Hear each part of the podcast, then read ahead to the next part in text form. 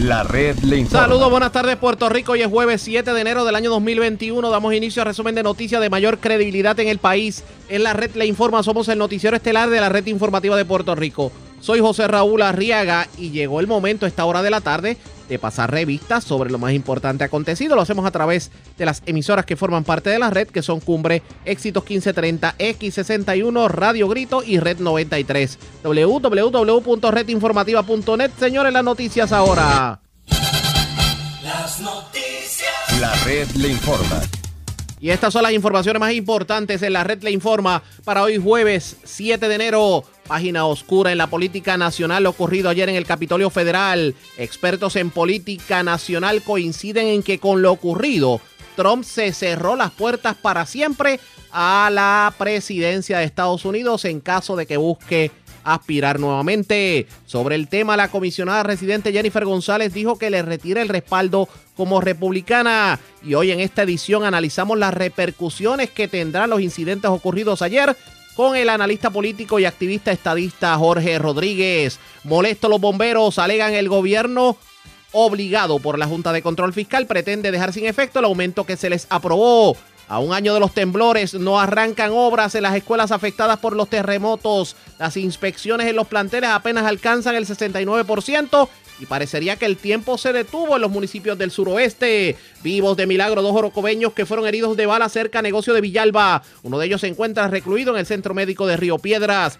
Delincuentes secuestran a hombre en medio de robo domiciliario en Vega Baja. Lo abandonaron horas después en carretera de Corozal. A su compañera la amordazaron con una cinta adhesiva y la dejaron en la vivienda. En condición estable, hombre que resultó herido en medio de kayaking en las piedras. Delincuentes con armas blancas le llevaron a la fuerza a su motora, le propinaron una herida abierta que provocó que le tuvieran que tomar 19 puntos de sutura. Asaltaron a hombre que depositaba dinero en cajero automático del Banco Popular de Arroyo. Le llevaron 600 dólares y un celular. Y cargos criminales contra hombre que trató de llevarse vehículo del estacionamiento del Burger King de San Sebastián. Esta es la red informativa de Puerto Rico. Bueno, señores, damos inicio a la edición de hoy jueves del noticiero estelar de la red informativa de inmediato a las noticias. Hoy se respira dentro de todo tranquilidad en la capital federal luego de que ayer el Capitolio federal fuera objeto de, bueno, hubo manifestaciones, hubo trifulca, cuatro personas resultaron muertas en medio de los incidentes, esto luego de que el presidente Donald Trump cuestionara los resultados de la votación que le da el triunfo a su contendor en la pasada elección, Joe Biden. Vamos a resumir lo ocurrido para aquellos que tal vez ayer, Día de Reyes, no estuvieron muy pendientes a lo que es el acontecer noticioso. Y la pregunta que nos hacemos es cómo afecta lo ocurrido en la tarde de ayer al Partido Republicano y no solamente en Estados Unidos, aquí en Puerto Rico. Voy a comenzar con los compañeros de La Voz de América, Yoconda Tapia y John Burnett, que resumen lo ocurrido en el día de ayer y en la madrugada de hoy. A las 6 de la mañana de hoy, Washington DC retomó su actividad luego de 12 horas de un toque de queda impuesto por la alcaldesa de Washington DC, Muriel Bowser, luego de los fuertes disturbios y el traspaso a los predios del Capitolio de miles de simpatizantes del presidente Donald Trump que participaron en la denominada Marcha para Salvar a Estados Unidos y la autoridad edilicia destacaba las consecuencias contra los que se resistieran a cumplir con la medida. Cualquiera que haya participado en estas actividades o siga participando en ellas será responsable. Habrá ley y orden en este comportamiento que no será tolerado. Imágenes de video que circulaban en las redes sociales y medios estadounidenses mostraron a miles de partidarios de Trump rompiendo vallas y líneas policiales fuera del Congreso y entrando al Capitolio. La irrupción ocurrió mientras transcurría la sesión conjunta para certificar los votos del colegio electoral, una ceremonia que debería haber sido rutinaria y que es el paso final antes de que el presidente electo Joe Biden juramente como presidente de los Estados Unidos. Luego de los hechos violentos, el presidente electo Joe Biden formuló una exigencia a Donald Trump para que utilizando televisión nacional exhortara a sus seguidores a que cesen la violencia de lo que describió como un asalto sin precedentes. Dos horas después de la toma del Congreso y utilizando su cuenta de Twitter, el presidente Donald Trump emitió un mensaje de video instando a sus seguidores a irse a casa en paz, pero también mantuvo ataques falsos sobre las elecciones presidenciales. Trump abrió su video diciendo, conozco tu dolor, conozco tu dolor, pero tienes que irte a casa ahora. Más temprano, el presidente Trump se había dirigido a miles de sus seguidores en la Plaza de la Libertad en Washington, antes de que un gran grupo marchara hacia Capitol Hill. Para sacar a los manifestantes, la alcaldesa Bowser estableció un toque de queda nocturno y solicitó la cooperación de las fuerzas policiales de Maryland y Virginia. Dirigidos por las fuerzas policiales del área metro de Washington, el operativo se llevó a cabo con fuerzas del Capitolio, Servicio Secreto, la Guardia Nacional y el apoyo de la policía de Nueva Jersey, además de la de Maryland y Virginia. En tanto, el jefe de la policía de Washington, D.C., Robert Conti, reportó la muerte de otras tres personas, dos hombres y una mujer en emergencias médicas separadas, sumada al fallecimiento de otra mujer dentro del Capitolio que fue identificada como Ashley Babbitt, de 35 años de edad y residente de San Diego. Por otra parte, se informó sobre el arresto de al menos 52 personas y de 14 oficiales de la Fuerza Policial de DC que resultaron heridos. También se confirmó que se encontraron dos artefactos explosivos. El Capitolio no había sufrido un ataque como este desde 1814, cuando británicos lo atacaron y prendieron fuego en el marco de la Guerra de 1812, según el director de la Sociedad Histórica del Capitolio de Estados Unidos, Samuel Holiday. Y finalmente, el presidente Donald Trump acepta una transición ordenada del poder, aceptando así la certificación del triunfo de Joe Biden en el Congreso. Luis Alberto Facal con detalles. El vicepresidente Mike Pence declaró el jueves en las primeras horas que Joe Biden derrotó al presidente Donald Trump en las elecciones del 3 de noviembre, poniendo fin oficialmente a la campaña presidencial de 2020 que Trump se ha negado a conceder y después de un día violento en el Capitolio de Estados Unidos. La declaración culminó con horas sin precedentes de caos y violencia poco común en los pasillos del Congreso, después de que una turba irrumpiera en el Capitolio para interrumpir lo que normalmente es un procedimiento en gran parte simbólico para formalizar los resultados presidenciales. Pence había sido trasladado a un lugar seguro y los legisladores evacuaron la Cámara de Representantes y el Senado cuando fue violado el perímetro de seguridad el miércoles por la tarde. Tras reanudarse la sesión conjunta del Congreso, Pence se refirió a los hechos de violencia. A los que atacaron hoy nuestro Capitolio no ganaron. La violencia nunca gana. La libertad gana y esta sigue siendo la casa del pueblo.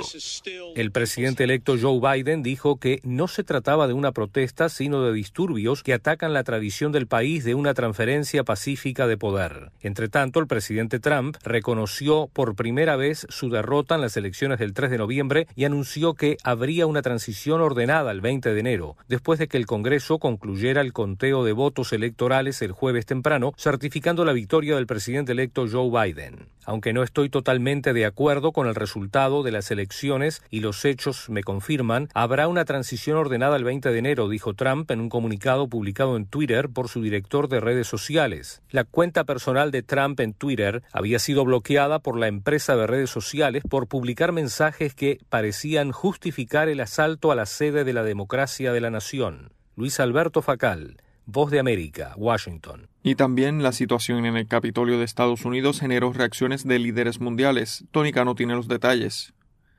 Mandatarios de todas partes del mundo condenaron la toma del Capitolio de Estados Unidos por parte de los partidarios del presidente Donald Trump el miércoles y expresaron conmoción por el caos que se estaba desarrollando en una nación a la que alguna vez confiaron el liderazgo mundial. Escenas lamentables en el Congreso de Estados Unidos, tuiteó el primer ministro Boris Johnson de Gran Bretaña, una nación aliada incondicional durante generaciones. Estados Unidos representa la democracia en todo el mundo y ahora es vital que haya una transición pacífica y ordenada del poder, agregó. Otros aliados europeos estaban igualmente horrorizados por lo que describieron como un ataque a la democracia estadounidense. Algunos criticaron directamente a Trump.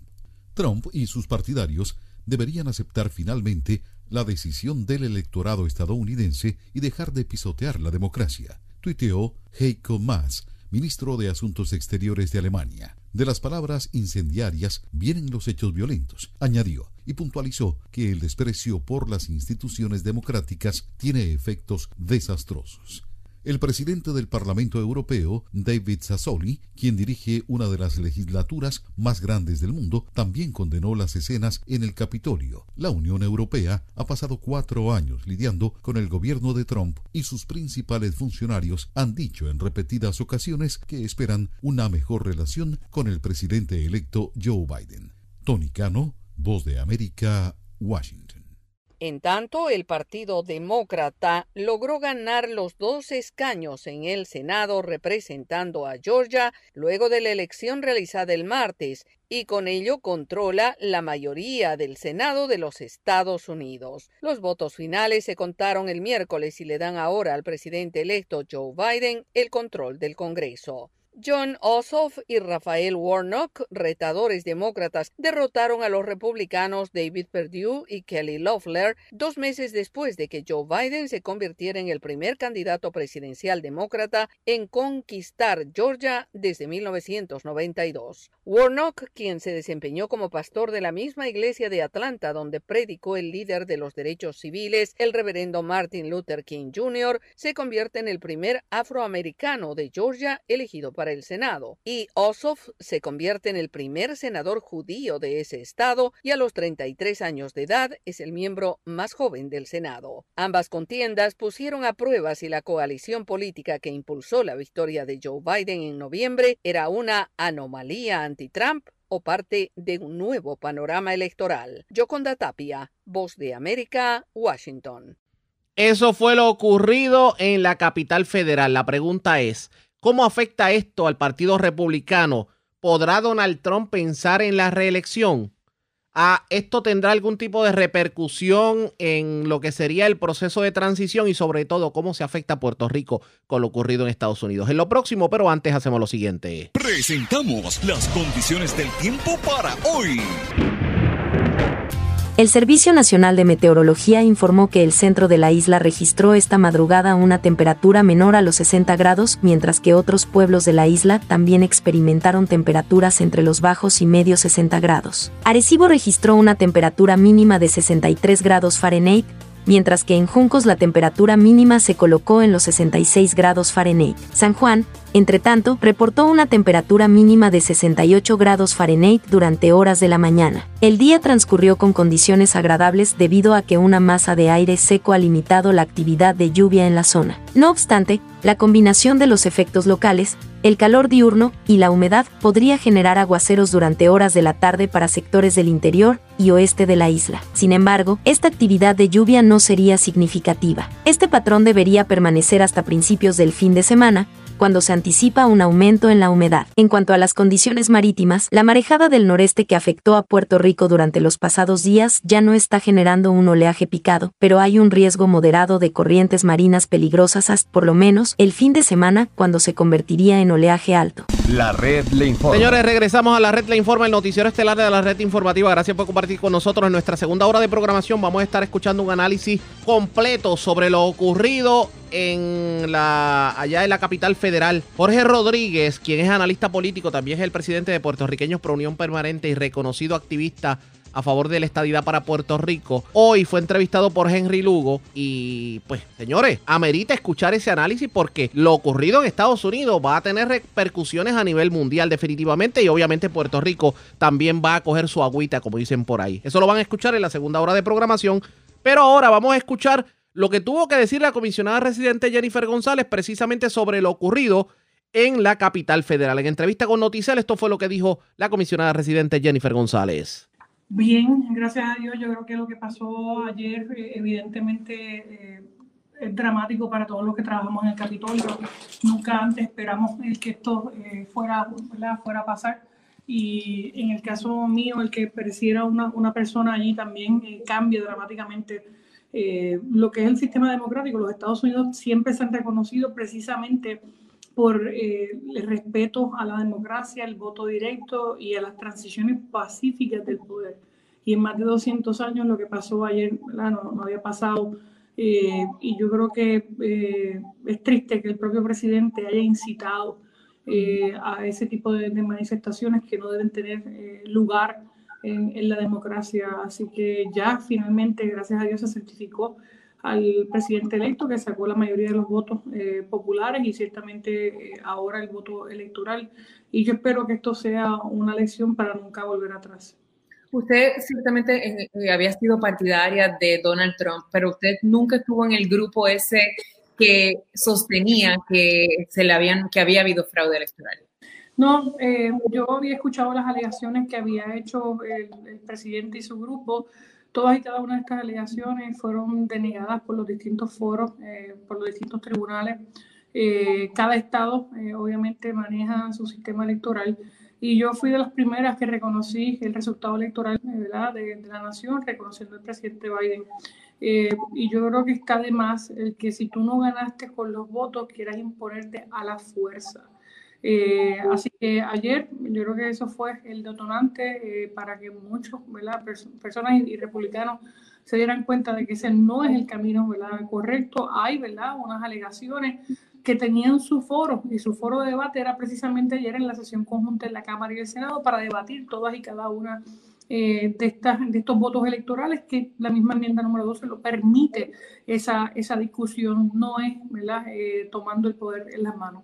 Usted, usted de hecho estaba en camino a poder participar de esa sesión cuando comenzaron las manifestaciones y no pudo entrar. Eh, eh, gracias a Dios que no pude entrar. Eh, temprano en la mañana mi mamá, yo la llevé al aeropuerto, seis, seis y media, y vi cómo todos los hoteles cercanos a donde yo resido bajaban la gente, estamos hablando de cientos de personas, bajaban con cascos ¿verdad? de protección, sin mascarilla. Eh, a esa hora de la mañana, aun cuando la manifestación era para eso del mediodía. Eh, así que luego de, ver eso, eh, supuse que iba a haber bastante actividad, aunque el día anterior se nos había notificado por el sistema de alerta las distintas amenazas que habían a los edificios circundantes, así que ya había ¿verdad? ambiente de amenaza al punto que en, mi oficina yo les envié a, trabajar, a trabajar por telework ese día porque ya ¿verdad? habían distintas amenazas corriendo. Claro, jamás pensamos que con lo seguro que es la estructura del Capitolio eh, fuera a haber eh, un, breach, ¿verdad? Se fuera a romper la seguridad de la manera en la que, en la que ocurrió. Eh, ya eso de mediodía ya habían barricadas y ya la gente estaba por, por toda la, la, zona y se habían mandado a desalojar los edificios cercanos, como por ejemplo la Biblioteca del Congreso, de las notificaciones que nosotros recibimos, así que evidentemente no entré. Durante días, entiendo, la información que tengo es que durante días incluso ustedes, los miembros del Congreso, le dieron instrucciones de por dónde caminar, por dónde entrar, por dónde no exponerse, porque ya se supone, se sabía que iban a ocurrir este tipo de cosas. Nosotros recibimos unas alertas eh, de la policía del Capitolio eh, con frecuencia, a veces hasta altas horas de la madrugada, cada vez que hay alguna situación en algún edificio que sea del complejo capitolino, se nos notifica a todos los congresistas. Eh, y en el día, el día previo a la manifestación de ayer había habido, de hecho, algunas que se hicieron públicas, otras que se mantuvieron privadas incluso de, posible eh, comprometerse la, una posible interferencia eh, con la, eh, la, Agencia Federal de, Aviación para aviones que fueran a circular en el área. Sé que habían distintos tipos ¿verdad? De, amenazas a la zona, pero nunca nadie piensa que fuera a haber un tipo de terrorismo interno como, como evidentemente fueron las manifestaciones de ayer. De hecho, esa, esa era mi, próxima pregunta, si usted las cataloga así como terrorismo doméstico. Yo, creo que sí, el, que tú quieras eh, tomar por la fuerza el poder, evidentemente es, un acto contrario a la ley. Y uno puede manifestarse, uno puede protestar, pero eso no puede infringir en lo que es el derecho a la libertad de expresión y también a las estructuras de gobierno. Y lo que ocurrió ayer fue un grupo de personas incitados por el presidente eh, a querer permanecer, permanecer en el poder por la fuerza, eh, tratando de interrumpir y violentar los procesos parlamentarios que precisamente permitían la discusión y evaluación de las objeciones legales eh, que se presentaron sobre el, voto electoral en distintos estados. votación que se dio hasta altas horas de la madrugada. Yo tengo que reconocer aquí al vicepresidente Mike Pence, eh, que, fue estoico, ¿verdad? En reconocer el resultado del colegio electoral y el no permitir, el tratar de cambiar la interpretación sobre estos votos. Yo creo que sentaría un, nefasto precedente el tratar de cambiar eh, el voto electoral, ¿verdad? Eh, en este caso el colegio electoral, por la interpretación del, vicepresidente. En ese proceso también se cogió su agüita porque el presidente le echó la culpa, le dijo, lo, lo llamó débil yo, yo, creo que el, vicepresidente primero que estuvo allí eh, toda, toda la madrugada de toda la noche, eh, permaneció en el Capitolio aún con los disturbios eh, y, e hizo, a mi juicio, lo que tenía que hacer, ¿verdad? El mandato que tiene de leer los resultados, ¿verdad? Él no tiene, a mi juicio, ¿verdad? Una, un mandato para interpretar cuáles votos cuenta y cuáles votos no cuenta. Eh, porque eso sería eh, literalmente suprimir el, derecho al sufragio que emitieron esos participantes del colegio electoral.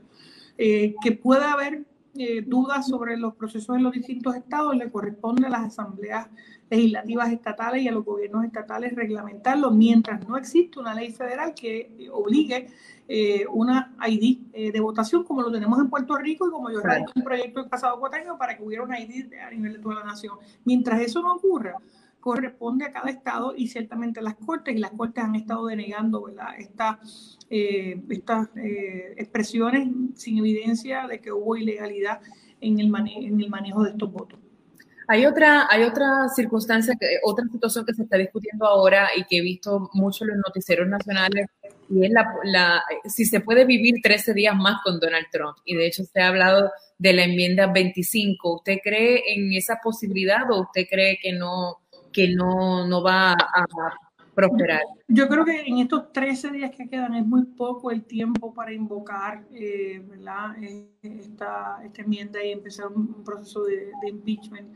Eh, aparte que pienso que las heridas que crearía eso sobre las que ya se infligieron ayer pudieran avivar aún más ¿verdad? aquellas personas que creen en su candidatura. Ya hemos escuchado que el presidente ha dicho que quisiera revalidar eh, el término eh, o correr nuevamente en el 2024 eh, y parecería que esto es parte ¿verdad? de ese proceso de campaña. Yo creo que estos 13 días van a pasar, juramentará Dios mediante el, el presidente electo el 20 de enero y ya vendrá una campaña en el 2024, pero yo creo que empezar un proceso primero de impeachment en este momento, eh, con el corto tiempo que queda, no procesalmente, ¿verdad? Eh, no, no, daría tiempo. Todo el mundo sabe los meses que tomó las vistas de impeachment anteriores, eh, empezando, empezando el término.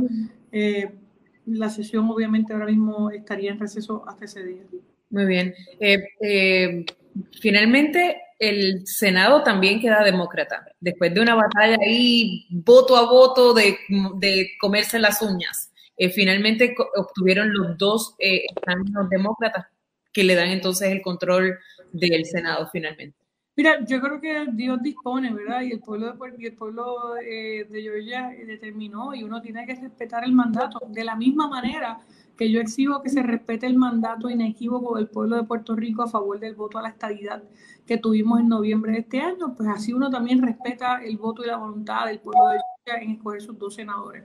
Y esto lo que significa es que eh, los demócratas habían prometido eh, incluir a, Washington DC y a Puerto Rico como un estado, así que yo estoy más que contenta de que pueda poder trabajar junto a ellos, el que podamos llevar esto a aprobación y que no se quede en una promesa vana de campaña eh, para marcar diferencia, ¿verdad? Ahora es que el gas pela, ahora vamos a ver eh, si ciertamente esa, esas promesas se convierten en realidad y obviamente yo las voy a respaldar porque voy a trabajar para ellas. Comisionada, toda la gente que está aquí conectada en este foro, que eh, es, mucha, eh, tiene las preguntas, tiene preguntas sobre el estímulo, sobre su chequecito, ¿verdad? Que, que, es lo que, que, es lo que estamos esperando. Pero antes de entrar a ese tema, tengo que hacerle esta pregunta. ¿Se arrepiente usted de haber respaldado en algún momento a Donald Trump? Mira, eh, si yo me subiera los números de la loto, lo jugaba, eh, ¿verdad? Eh, uno, uno, con la información de hoy, si pudiera hacer cambios para atrás, claro que muchas veces uno, uno lo haría. Eh, la realidad es que yo respaldé a Marco Rubio para la presidencia de los Estados Unidos. Primero, ¿verdad? Eh, a, a, Jeb, Bush eh, no prevaleció, respaldé a Marco Rubio, le di el triunfo en la isla a Marco Rubio. Y aún en ese colegio, en esa primaria, en esa convención, ni siquiera le dimos nuestros votos al presidente. Pero una vez convertido en presidente y Puerto Rico no teniendo el poder político de dos senadores y cuatro congresistas con derecho al voto, yo trabajé con el presidente de los Estados Unidos porque es el presidente de los Estados Unidos.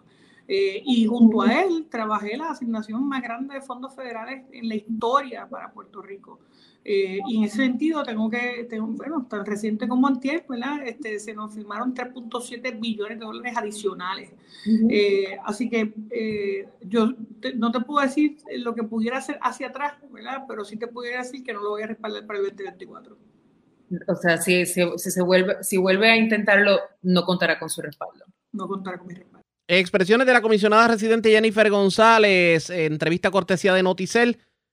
Dice que si Donald Trump se tira nuevamente, no cuenta con el respaldo de la comisionada residente. Y me parece que lo ocurrido en el día de ayer le cierra las puertas a Trump para poder nuevamente pensar en la presidencia de Estados Unidos, por lo menos por ahora, porque ustedes saben que la política cualquier cosa puede suceder. La red le informa. A la pausa y cuando regresemos, el sindicato de bomberos está sumamente molesto porque hay una intentona de simplemente no darle paso a lo que ya fue un aumento aprobado de sueldo para los bomberos. Es lo próximo, regresamos en breve en esta edición de hoy jueves del Noticiero Estelar de la Red Informativa. La red le informa. Señores, regresamos a la red le informa, el noticiero estelar de la red informativa edición de hoy jueves. Gracias por compartir con nosotros hoy el presidente del sindicato de bomberos, tuvo una conferencia de prensa en donde pues condenó el aparente intento de la Junta de Control Fiscal y el propio gobierno de no honrar el aumento al salario de los bomberos que fue eh, aprobado en la pasada administración. Vamos a hablar precisamente con el presidente del gremio, también el tesorero del gremio, que lo tenemos en línea telefónica. Saludos, buenas tardes a ambos, bienvenido a la red informativa. Buenas tardes, Arriaga. Un placer siempre estar, con ustedes y felicidades para usted, su familia y su gente. Igual para usted y los suyos. Eh, les pregunto, ¿qué está pasando con, con el sueldo que les prometieron, el aumento de sueldo que les prometieron a los bomberos? Cuénteme. Arriaga, lo que sucede es que en el 19 se aprobó la ley 181 del 19 que imponía un cargo por servicio a las aseguradoras contra incendio en Puerto Rico, que traería al Fondo General cerca de 3.2 a 3.3 millones de dólares para costear un aumento de 125 pesos para los bomberos de Puerto Rico. La Junta este, llevó este pleito al tribunal porque alega el gobierno de Puerto Rico no ha no le ha informado que puso la ley en vigor y que ha recaudado los fondos nosotros, este, la Junta nos, nos envía un aviso a nosotros diciéndonos que por la orden que emitió el Tribunal Federal va a dejar sin efecto el aumento salarial cuando ya esos fondos están en el plan fiscal aprobado que eh, para este año que está en vigor.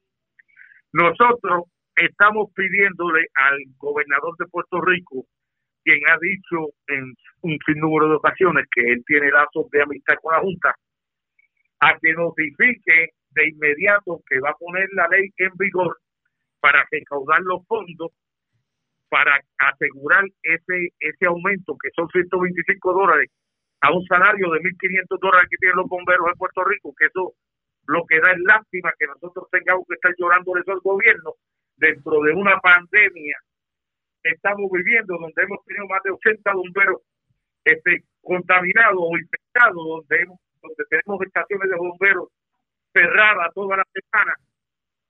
Este un bombero solo trabajando en las estaciones porque tenemos 450 plazas vacantes.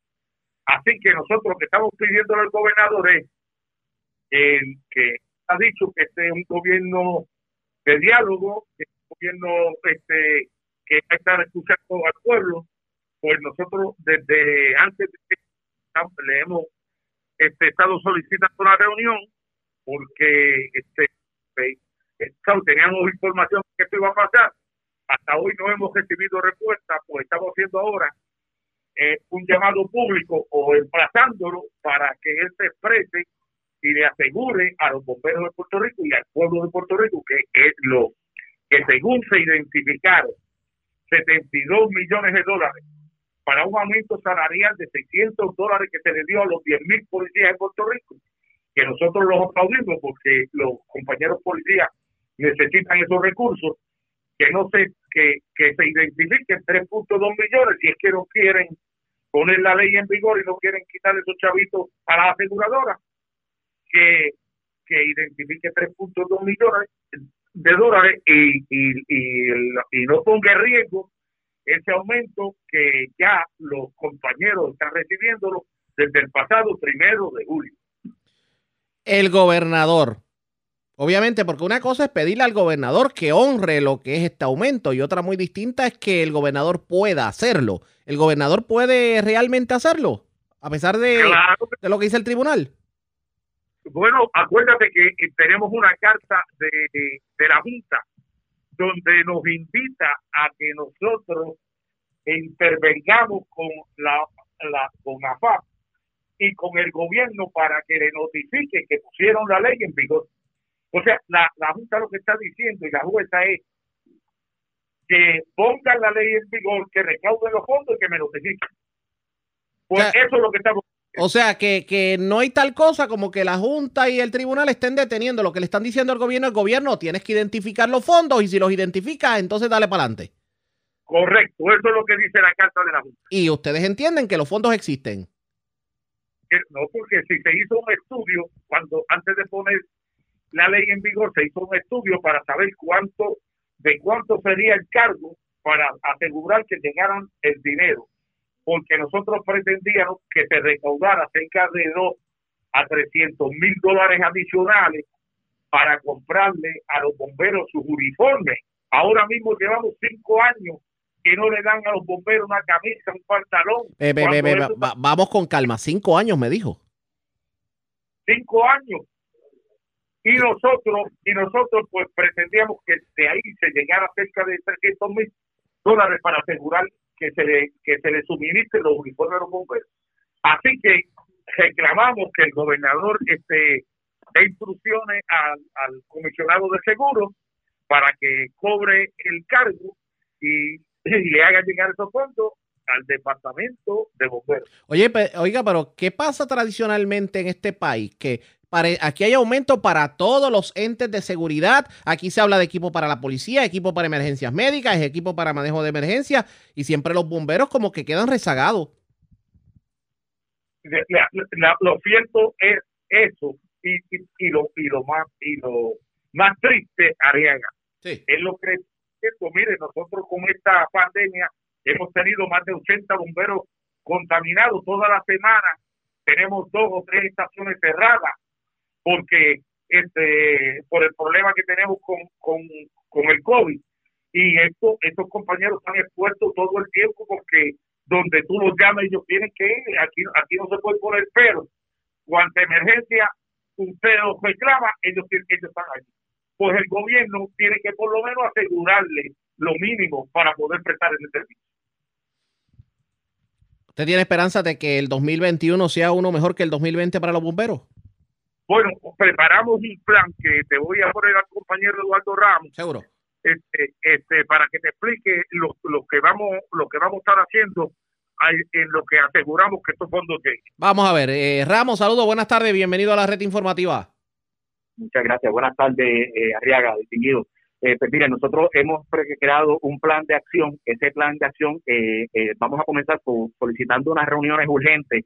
La primera reunión que solicitamos, el sindicato solicitó una reunión eh, eh, donde se le envió una, comunicación a Omar Marrero, que es el director de la Autoridad de Asesoría eh, Financiera y Agencia Fiscal, que es AFAS, que es la agencia por, por, denominada por ley a comunicarse con la Junta de Control Fiscal. le vamos a enviar también, le enviamos una comunicación al, al secretario del Departamento de Seguridad Pública, Alexis Torres, para discutir esta situación con urgencia. y eh, vamos a estar acudiendo al Senado y a la Cámara para hacer valer eh, la ley que fue eh, jurídicamente aprobada conforme ¿verdad? los estatutos que se rigen en Puerto Rico y también vamos a estar comunicándonos con el comisionado de seguro de Puerto Rico. Lo cierto es que la ley 181 del 2019 establece que ese 3% de, de, de esas pólizas de, de contra incendios se supone que el comisionado haya creado un reglamento donde antes en o antes del 31 de marzo del año natural, en o antes del 31 de marzo, eh, se recoja ese, ese, ese 3% y se le remita al Departamento de Hacienda, quienes tienen la responsabilidad, según establece la ley, de hacer ese depósito en el, en el negociado del Cuerpo de de Puerto Rico. El señalamiento de la Junta es, mira, hay una ley aprobada, pero a nosotros no nos han dado información de cómo van a, a, recobrar ese o a, cobrar ese 3%. Pues el llamado de nosotros es, ¿verdad?, a todas esas personas que te he mencionado, incluyendo al honorable gobernador de Puerto Rico, quien, con quien estamos haciendo gestiones para tratar de reunirnos con él directamente para expresarle la posibilidad, la situación que tiene el, cuerpo de bomberos y eh, la necesidad de que ese aumento no se vea afectado. Y bueno, sabemos que constitucionalmente tiene el poder de, de, de, de hacer que las agencias, eh, los las instrumentalidades gubernamentales eh, cumplan lo que se establece en esa ley y de esa forma salvaguardar ese aumento de 125 dólares eh, que tanto se merecen los bomberos que sabemos que tienen apenas un eh, un salario que comienza en 1.500 dólares. Correcto. que eso en comparación con otras jurisdicciones, estamos hablando de 9 dólares la hora versus otras jurisdicciones como New York, Chicago, que están a 27, 32 dólares la hora. Sí, que obviamente la diferencia es bastante. Cierro con esto. ¿Qué es lo más que corre prisa en estos momentos para los bomberos? Aparte del aumento. Bueno, aparte del aumento, como te estaba diciendo, este Ariaga, es este el recurso humano, los bomberos. ¿Sabes? No se puede mantener un bombero en una estación de, de nosotros porque cada vez que se enferma uno, el que está tiene no puede dejar la estación, tiene que quedarse y, y doblar este 16 horas y el trabajo de bombero es un trabajo fuerte. Si, si a veces estamos en la estación y no pasa nada, pero cuando pasa, pues usted va a hacer un trabajo fuerte, duro, que requiere energía y requiere que haya más de una persona para poderlo hacer. Bueno, pues gracias por haber compartido con nosotros. Buenas tardes. Buenas tardes, gracias, Diego. Cómo no, gracias a ustedes. Vamos a la pausa. Cuando regresemos, las noticias del ámbito policíaco más importantes acontecidas, entre las que tenemos que destacar. Señores, delincuentes secuestraron a un hombre en un robo domiciliario en Vega Baja. Dejaron a la esposa amarrada en la casa, se lo llevaron a él, lo dejaron libre en una carretera de Corozal, mientras dos orocobeños resultaron heridos cerca a un negocio de Villalba. Uno de ellos fue atendido en, una, en un centro asistencial de la zona sur, el otro fue atendido en el CDT de Orocovis y llevado al centro médico de Río Piedras. En lo próximo, regresamos en breve. La red le informa. Bueno, señores, regresamos a la red le informa. Somos el noticiero estelar de la red informativa de Puerto Rico, edición de jueves. Gracias por compartir con nosotros. Vamos a noticias del ámbito policiaco. Comenzamos en la zona metropolitana porque un motociclista murió en un accidente ocurrido en la carretera 5 en dirección hacia la autopista, esto cerca de la Goya en Bayamón. Además, tremendo, tremendo susto pasó una familia de alturas de Vega Baja. Desconocidos irrumpieron en su residencia robaron en su residencia, secuestraron a una de las personas. Afortunadamente, esta fue abandonada eh, sin que le hicieran daño en una carretera de Corozal. También un joven de 18 años fue arrestado en el residencial Brisas de Bayamón. Se le ocupó gran cantidad de sustancias controladas. Wanda Santana, oficial de prensa de la policía en Bayamón, con detalles. Saludos, buenas tardes. Buenas tardes y felicidades para todos. ¿Qué información tenemos? A eso de las 6:10 de la tarde de ayer se reportó un accidente con motora de carácter fatal en el carril de aceleración de la carretera número 5 hacia la PR 22 en Bayamón. Un testigo presencial alegó que dos motociclistas se encontraban regateando cuando uno de ellos, identificado como Ahmed Medina Santiago, de 66 años y residente en San Juan, pierde el control y dominio de la motora color negra impactando una palma ornamental en el área verde, recibiendo heridas de carácter grave que le ocasionaron la muerte en el acto. El agente Rodríguez de Autopista Bucana junto a la fiscal Liz López se hicieron cargo de la investigación. Y un robo domiciliario fue reportado en horas de la tarde de ayer en una residencia que ubica en la urbanización Alturas de Vega Baja, en Vega Baja cuando alegó Wanda Sánchez, que se encontraba por salir de su residencia cuando dos individuos lograron acceso al interior de la sala portando armas de fuego y mediante amenaza e intimidación la despojaron de las llaves de un vehículo Hyundai Venus del año 2021 color blanco, del cual se desconoce la tablilla ya que es alquilado. Acto seguido la dejan atada en el área de la sala con cinta adhesiva y se marchan de la residencia en el mencionado vehículo secuestrando a su pareja, quien alegó que fue liberado posteriormente en una carretera del pueblo de Corozal. La agente Sandra Colón del distrito de Vega Baja investigó y refirió a la división de robo del 6C de Vega Baja. Y por último, en horas de la madrugada, agentes adscritos a la preventiva de zona de Bayamón, en unión a la Policía Municipal de Bayamón, realizaron el arresto, el arresto de un joven de 18 años identificado como Jay Rodríguez Santiago por sustancias controladas. A este se le ocupó 19 piezas de marihuana, 30 cápsulas de crack, 42 bolsas con cocaína, 61 deck de heroína y 570 dólares en efectivo. La agente Amarilis Ortiz, adscrita a la preventiva zona de Bayamón, se hizo cargo de la investigación. Buenas tardes. Y buenas tardes para usted también. Gracias, era Wanda Santana, oficial de prensa de la policía en Bayamón, de la zona metropolitana. Vamos al sureste de Puerto Rico porque delincuentes asaltaron a una persona que se encontraba depositando dinero en el cajero automático del Banco Popular de Arroyo. Le llevaron 600 eh, dólares en efectivo y un teléfono celular. Además, en la zona sureste de Puerto Rico también se reportó un escalamiento en la tienda Eurolet de Guayama. De allí cargaron con dinero, máquinas de soldar, un compresor, todo valorado como en 3 mil dólares aproximadamente. Y es Carmen Herrera, oficial de prensa de la policía en Guayama, quien nos trae detalles en vivo a esta hora de la tarde. Saludos, buenas tardes. Buenas tardes. ¿Qué información tenemos? Agentes del distrito de Arroyo investigaron un robo ocurrido en la carretera 753, sector 4 calle, en el área del cajero automático del Banco Popular en Arroyo. Según la información, alega Miguel Merced que mientras se encontraba depositando en el lugar, se le acercaron dos individuos, uno de ellos portando un arma de fuego mediante amenaza, le arrebató 600 dólares en efectivo y un teléfono celular iPhone 11. El perjudicado resultó ileso, mientras que los agentes del distrito de Guayama investigaron un escalamiento en la carretera número 3, kilómetro 140.1, sector Melanía, en la tienda Eurolet en Guayama. Según la información, alega el querellante que alguien forzó la puerta principal del negocio, logrando acceso al interior y apropiándose de cinco máquinas de soldar, un compresor, dinero en efectivo de la caja registradora. Todo esto valorado en tres mil, perdón, 30 dólares aproximadamente. Estos casitos están fueron referidos al Cuerpo de Investigaciones Criminales de Guayama para continuar con la investigación. Es lo que tenemos hasta el momento. Buenas tardes. Y buenas tardes para usted también. Gracias, era Carmen Herrera, oficial de prensa de la policía en Guayama. Del sureste vamos al sur de Puerto Rico porque vivos de milagro se encuentran dos hombres que fueron heridos de bala. Esto en la carretera 563 del sector Mogote, cerca del negocio El Mangoito en Villalba. Ángel Santiago Colón, oficial de prensa de la policía en Ponce, nos tiene detalles en vivo. Saludos, buenas tardes.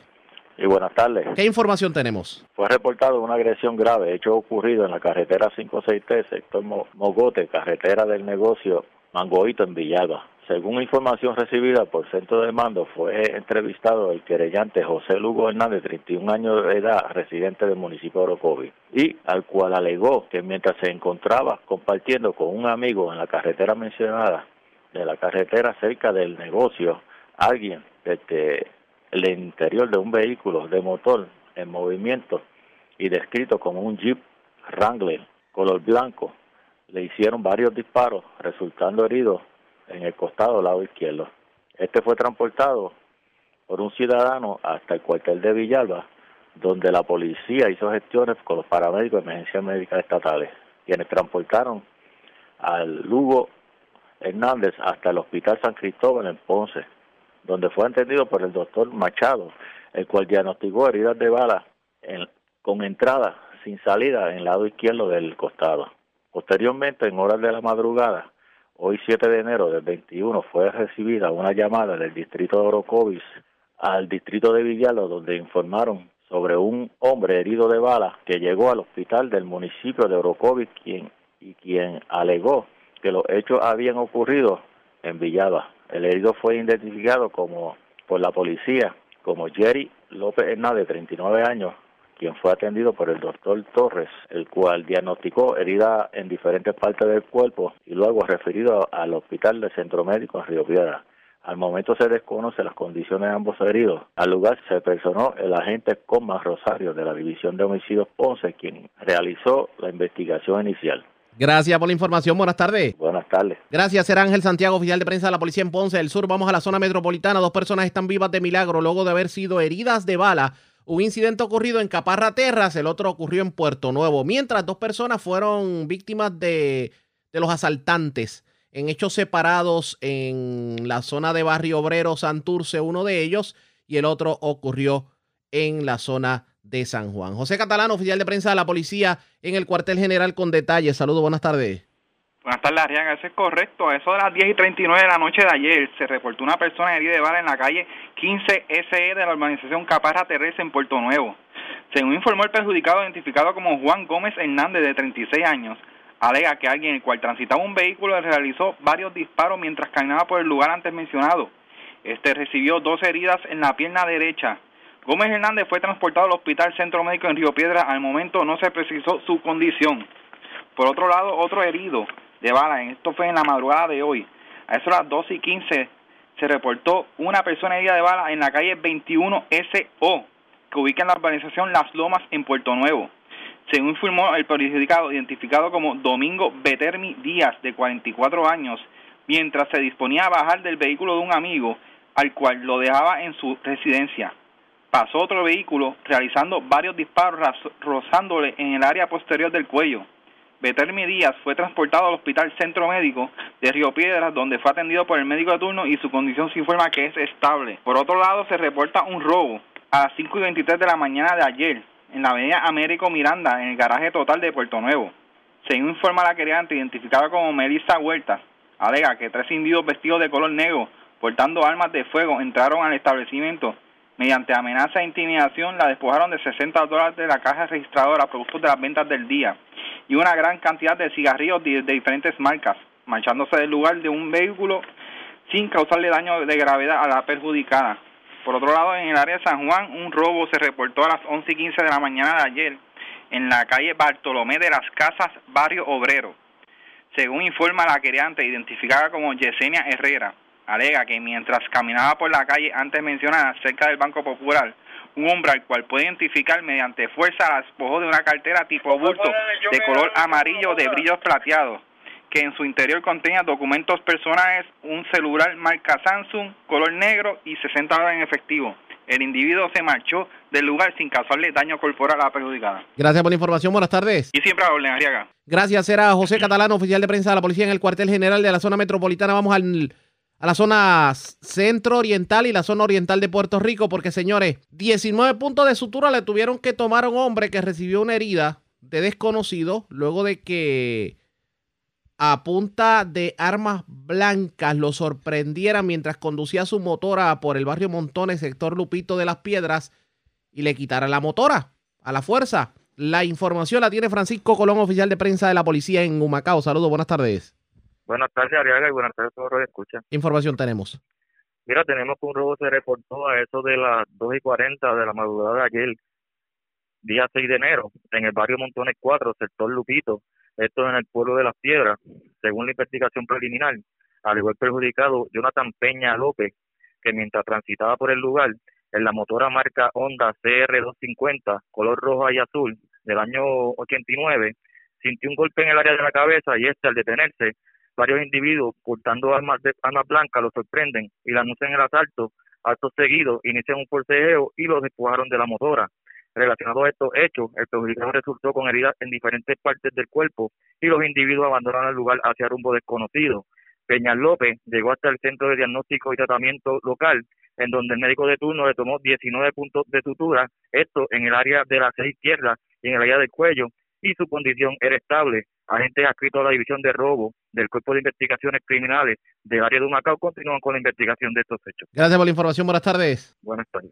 Gracias. Era Francisco Colón, oficial de prensa de la policía en Humacao. Del este vamos al noroeste de Puerto Rico porque cargos criminales le fueron radicados a un hombre que fue sorprendido infragante y tratando de llevarse un vehículo del Burger King de San Sebastián y es Yarisa Montalvo, oficial de prensa de la policía en Aguadilla, quien nos trae detalles en vivo. Saludos, buenas tardes. Saludos, buenas tardes, Arriaga, a todos los radioescuchas. Así es, en horas de la tarde de ayer, la Policía Municipal de San Sebastián radicó cargos por vehículo hurtado y sustancias controladas contra Héctor Robles Irizarri, de 33 años y residente de San Sebastián, quien fue sorprendido en el interior, en el intento, debo decir, de hurtar un vehículo en el estacionamiento de comida rápida Burger King de este municipio. Según se informó, la intervención se produjo a eso de las 7 y 30 de la mañana de ayer en el citado lugar. El auto Toyota Corolla del 95 fue, era propiedad de la señora Yesenia Guzmán Ruiz. La querella fue trabajada por el policía municipal Eric Curit consultó con la fiscal Milagro Guntín, quien ordenó radicar cargos criminales contra el detenido y presentar la prueba ante el juez Denis Feliciano, quien encontró causa contra el imputado, imponiéndole una fianza global de 20 mil dólares, la cual no prestó, siendo ingresado en una institución penal del país. Esas son todas las novedades más sobresalientes que tenemos en nuestra policía Cadía Guadilla. Eso es oficial de prensa, la gente Yaritza Montalvo. Buenas tardes. Y buenas tardes para usted también. Gracias, era Yarisa Montalvo, oficial de prensa de la policía en Aguadilla del noroeste. Vamos a la zona central de Puerto Rico porque una persona fue encontrada muerta en el patio de una residencia en el barrio Pueblo de Lares. Y es Javier Andújar, oficial de prensa de la policía en Utuado, quien nos trae detalles en vivo. Saludos, buenas tardes. Buenas tardes, Rega. Buenas tardes a todos los amigos que escuchan. Como tú bien dijiste, se reportó una persona muerta en el municipio de Lares. Una información obtenida, se recibió una llamada del precinto policíaco informando sobre una persona muerta en una residencia ubicada en el ramal 111 en el pueblo, de, en el barrio Pueblo de Lares. Al lugar llegó la agente Álvarez, la cual informó que encontró el cuerpo de un hombre en el patio de una residencia de Daña al negocio El Deportivo. Se informa que en el lugar sí eh, se encontraron rastros de sangre, pero al momento no hay signos de violencia. Paramédicos de emergencia médica estatal llegaron a la escena y certificaron que el cuerpo no presentaba signos vitales. El individuo no ha sido identificado y se le dio conocimiento al sargento José Cuba de homicidio para la correspondiente investigación. Al momento estamos esperando para poder ampliar esta, este informe. Gracias por la información. Buenas tardes. Buenas tardes. La red le informa. Señores, vamos a una pausa. Identificamos nuestra cadena de emisoras en todo Puerto Rico. Regresamos con más en esta edición de hoy jueves del Noticiero Estelar de la red informativa. La red le informa. Señores, iniciamos nuestra segunda hora de programación. El resumen de noticias de mayor credibilidad en el país es la red le informa. Somos el noticiero estelar de la red informativa de Puerto Rico, edición de hoy, jueves 7 de enero. Vamos a continuar pasando revistas sobre lo más importante acontecido, como siempre a través de las emisoras que forman parte de la red, que son Cumbre, Éxitos 1530, X61, Radio Grito, Red 93. Y también por www.redinformativa.net. Señores, las noticias ahora.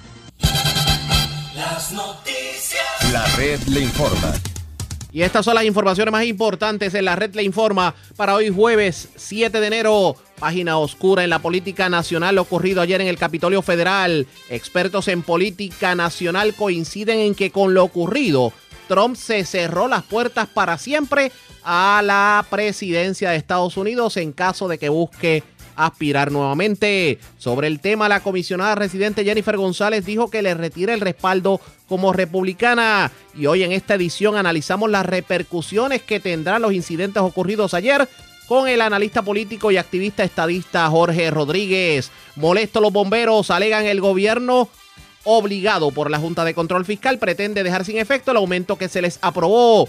A un año de los temblores no arrancan obras en las escuelas afectadas por los terremotos. Las inspecciones en los planteles apenas alcanzan el 69% y parecería que el tiempo se detuvo en los municipios del suroeste. Vivos de milagro, dos orocobeños que fueron heridos de bala cerca negocio de Villalba. Uno de ellos se encuentra recluido en el centro médico de Río Piedras.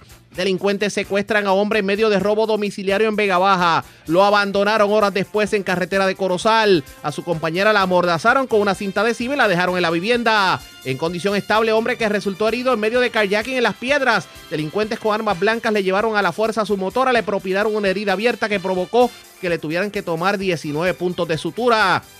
Asaltaron hombre que depositaba dinero en cajero automático del Banco Popular de Arroyo. Le llevaron 600 dólares y un celular y cargos criminales contra hombre que trató de llevarse vehículo del estacionamiento del Burger King de San Sebastián. Esta es la red informativa de Puerto Rico.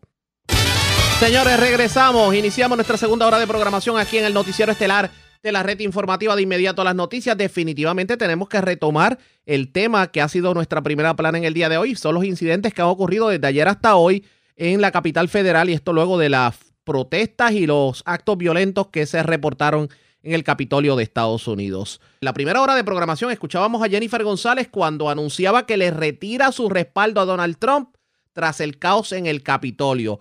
Ahora bien, ¿cómo afecta toda esta situación al Partido Republicano a nivel de Estados Unidos? En Puerto Rico, esto que ocurrió ayer en la tarde allá en el Capitolio Federal tendrá algún tipo de repercusión, pues hoy Henry Lugo del Pocillo Mañanero tuvo la oportunidad de entrevistar al analista político Jorge Rodríguez. También él es el presidente de Puertorriqueños Pro Unión Permanente y reconocido activista a favor de la estadidad. ¿Qué tuvo que decir sobre el particular? Vamos a escuchar.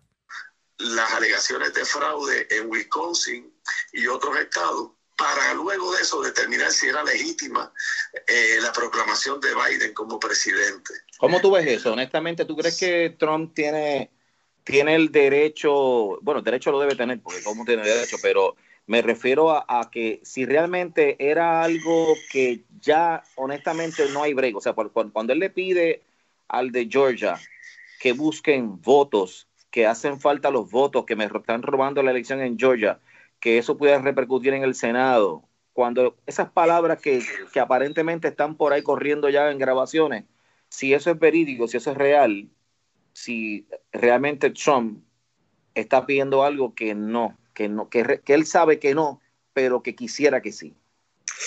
Bueno, este Henry, lo que Trump hizo en términos de cuestionar el resultado y de recibir, porque reclutó a Rudolf Giuliani, y a una abogada con, prestigio también y, con autoridad en el área de milicia para procesar casos de traición a la patria. Eh, y, lo, ambos han estado y están trabajando con relación a, las alegaciones de fraude. Eh, es algo que está en el perfecto derecho del presidente. Y además de eso, eh, han surgido declaraciones juradas, testimonios, videos donde se alega que se contaron votos en la papeleta presidencial en varios estados que únicamente tenían marcado la figura de Joe Biden. La papeleta para votar para presidente de Estados Unidos, a diferencia de Puerto Rico, que se dan tres papeletas, allí se da una. Y está el presidente, está el vicepresidente, están los senadores federales, están el comisionado de esto y comisionado del otro. Y hay una larga lista de candidatos que el ciudadano tiene derecho a votar por cada uno de ellos. Pues se hace la alegación de que han aparecido cientos de miles de papeletas, con, donde lo único que se marcó fue Joe Biden. Y se le ha añadido a esto que las mismas fueron impresas en China y que fueron traídas ilegalmente para alterar el resultado. Eso básicamente y la alteración de las máquinas que alegadamente mientras se estaba votando se atribuye que estaban conectadas al Internet y que desde un lugar remoto estaban alterando los resultados de la votación. Eh, esos dos planteamientos fundamentales es lo que da luz al cuestionamiento del fraude. ok, pero ¿cómo, ¿cómo, yo puedo, ¿cómo yo puedo, siendo el adversario, no teniendo el poder, puedo lograr tanto acceso y hacer las cosas tan bien? Eso uno lo puede esperar del gobernante, porque en defensa lo podemos ver en Venezuela, quizás lo podamos ver en otros países donde se roban elecciones, pero eso es, eso es el, que el, el, que está en jefe, o sea, el, presidente se quiere quedar en el poder. pero ¿cómo tú, ¿cómo tú, si tú no eres el presidente, si tú no tienes todo ese andamiaje, ¿cómo tú puedes lograr eso? Eh, es muy buena pregunta la que tú haces, Henry, y, y abre la oportunidad para que la gente entienda esto. Las elecciones de presidente no las administra el presidente. Okay. Cada, cada estado de la Unión dentro de la soberanía que le otorga la décima enmienda de la Constitución Federal, es el que tiene la potestad para manejar su elección estatal y su elección federal. Así las cosas, que el presidente Trump no tenía ni tuvo nunca control de la elección presidencial en cuanto a los resultados estado por estado, porque cada estado tiene su propia comisión de atender la votación. Y en algunos de los estados fueron los demócratas los que controlaron todo al punto que excluyeron observadores republicanos que no le permitieron estar eh, cuando se detuvieron las votaciones. Y donde que se atribuye que en la madrugada fue que entraron las papeletas ilegales para contarla. Eso todo es testimonio que debe estar sujeto a corroboración. Lo que estaba planteando el senador Cruz de Texas era que se creara una comisión de cinco jueces del Supremo, cinco senadores, cinco congresistas, para que evaluaran en 10 días y al 16 de este de enero de que le decretaran si de verdad había prueba de fraude para invalidar el voto de los delegados de los estados y que entonces se activara la Constitución Federal para que el Congreso eligiese el presidente. E, eso ya pasó una vez en la historia de los Estados Unidos, en el año 1876, donde en el voto, al igual que Biden, ganó un candidato demócrata del estado de Nueva York para presidente y se alegó fraude en cuatro estados de una manera diferente, porque en el 1876 no había el Internet y no había este tipo de cosas que hay ahora, pero se alegó fraude en cuatro estados. Eh, cuando se recibieron los votos de los estados, como se ha recibido ayer, se levantó el issue y se aprobó hacer una revisión con una comisión, lo mismo que propuso Ted Cruz ayer. Con la diferencia que en 1876 esa comisión determinó que sí había fraude y el demócrata que había ganado la noche de las elecciones terminó perdiendo la presidencia y así fue que eh, Rutherford B. Hayes se convirtió en presidente de los Estados Unidos de América en un momento previo a la entrada de Puerto Rico como territorio de los Estados Unidos. Puerto Rico todavía no estaba en la familia americana en ese momento, porque estamos hablando de 1876. Nosotros entramos en 1898. Y este hombre, la comisión básicamente le anuló 20 votos del colegio electoral al demócrata, se los dio al republicano y lo montaron de presidente y eso fue legalmente permitido en la constitución americana. Básicamente ese mismo procedimiento era lo que se quería hacer ayer.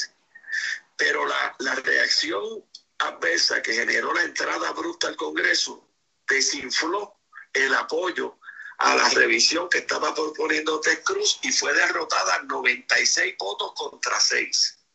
96 votos que no y 6 sí en el Senado Federal. Por lo cual también ayer se dio el incidente de que quien hacía las funciones de presidente del Senado, que era el senador republicano, o es el senador republicano eh, Mitch McConnell, del estado de Kentucky, ayer se le fue abiertamente en contra a Donald Trump en el Senado, argumentando en contra de la teoría del presidente del fraude, eh, tratando de pasar la página y que el Congreso aprobara a, Joe Biden sin mirar los asuntos protestados por el senador Ted Cruz. Y eh, el senador Mitch McConnell, que es republicano de Kentucky, ha sido un, un republicano que le ha hecho mucho daño no solamente al Partido Republicano, al propio Donald Trump antes de la, de la votación presidencial por posiciones extremistas, eh, irracionales que asumió. Inclusive, este senador Mitch McConnell, yo vi el debate de él para competir para la posición de senador en esta elección por el estado de Kentucky y en ese debate para la gente de Kentucky, él se refirió despectivamente de Puerto Rico en dos ocasiones para tratar de ganarse los votos de la gente de su estado. Pero haciendo eso, lo que le hizo fue daño a la candidatura de Donald Trump, enojando puertorriqueños con el Partido Republicano a base de la posición eh, racista de Mitch McConnell, que, que gracias a Dios ayer también perdió la presidencia del Senado, por lo cual a él no le importaba ya nada darle las puñaladas políticas a Donald Trump, porque él ayer murió como presidente del Senado ya que el estado de Georgia eligió dos sillas demócratas al Senado y con eso le dio la mayoría a los demócratas. Estamos hablando del mismo presidente del Senado, McConnell, que había dicho que sobre su cadáver atendería una votación para admitir a Puerto Rico como Estado, pues ayer se convirtió en cadáver político. Vamos a ver ahora si la mayoría demócrata permite que se respete el voto del pueblo de Puerto Rico sobre ese tema de la solución del estatus, okay. él se había puesto. Hablando de muertos políticos, falleció ayer como político Donald Trump. O sea, el que, el que haya perdido la elección y que para colmo de males, pues pierden también el, el poder de mantenerse vigente teniendo un Senado, porque podían tener más control sobre los demócratas, pero ahora la cosa cambia. Yo, yo opino que Donald Trump murió como político y además con esta, con esta situación de, de este evento que ocurrió ayer, que a él le va a caer responsabilidad hasta cierto punto.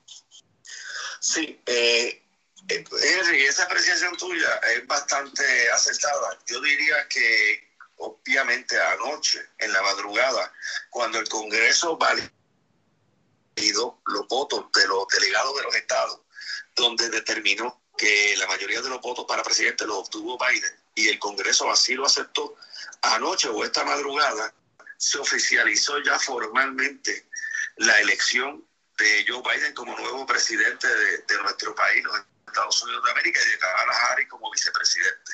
Eso le cerró la puerta a Donald Trump de que por la vía constitucional y la vía legal, legítimamente, pudiese descarrilar la entrada de Biden a la Casa Blanca como se hizo en el 1876 cuando Rutherford B. Hayes se convirtió en presidente por el compromiso que hizo la comisión que evaluó el fraude señalado en el 1876. Ya esa puerta se le cerró a Trump. Era la única vía constitucional que él tenía para legítimamente quedarse en Casa Blanca como presidente. Ya la perdió anoche o esta madrugada. Ahora lo que falta, y ya Trump sabe, porque no es, él no es un imbécil, él es un hombre inteligente, y ya anunció que va a facilitar una transición ordenada.